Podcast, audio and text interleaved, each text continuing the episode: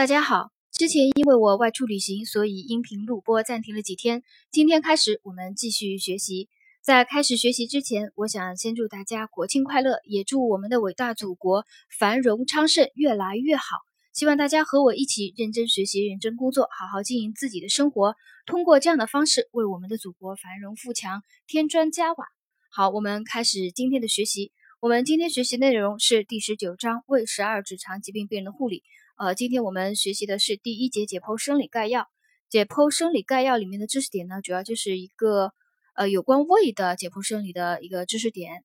呃，我们一起来学习了解一下。胃壁从外向内分为浆膜层、肌层、黏膜下层和黏膜层。胃壁从外向内分为浆膜层、肌层、黏膜下层和黏膜层。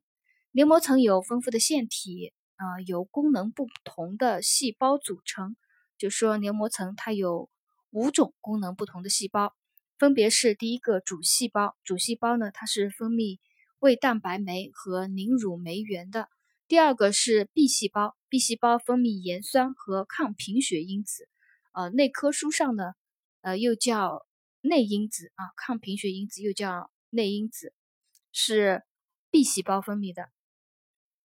第三种细胞是粘液细胞，粘液细胞分泌碱性粘液，有保护黏膜、对抗胃酸腐蚀的作用。胃窦部啊，胃窦部的腺体有棘细胞，大写的棘啊，大写的英文字母棘，棘细胞分泌的是促胃液素。还有第五种，就是在胃底部的功能尚不明确的适应细胞，呃，这个是黏膜层的五种细胞组成啊，主细胞、B 细胞。粘液细胞和 G 细胞以及适应细胞，呃，主细胞呢分泌的是胃蛋白酶和凝乳酶原，B 细胞呢分泌的是盐酸和抗贫血因子，又叫内因子。粘液细胞分泌碱性粘液，G 细胞分泌促胃液素啊，适应细胞功能不明。在在这其中呢，考的概率比较高的是 B 细胞啊，因为 B 细胞如果缺乏的话会。导致抗贫血因子也叫内因子分泌障碍。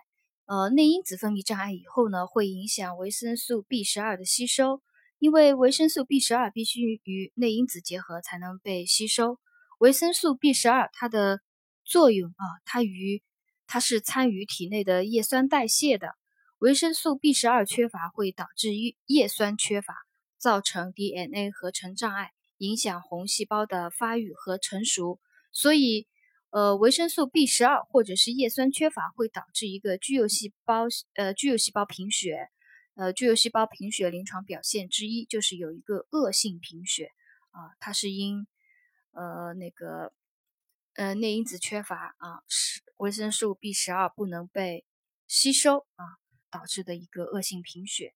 呃，因为有这样一个知识点呢，所以这个 B 细胞啊考到的概率比较高，就是。呃，以前有碰到过这样的选择题，就是问你，就是呃，分泌盐酸和内因子的细胞是哪一个细胞，或者是问你，呃，胃部哪一个那个黏膜层啊，哪一个细胞缺乏会导致一个恶性贫血？这在内科的那个血内科的消化系统的那个章节当中和。血液系统章节当中呢，都有讲到这个维生素 B 十二缺乏的一个知识点，大家呃也可以去看一看。呃，今天呢，我们学的就是这个胃的解剖生理里面的这样一个知识点呢，我们就学习了解一下啊。我们这样讲一下呢，就加深印象。今天我们的学习呢，就到这里。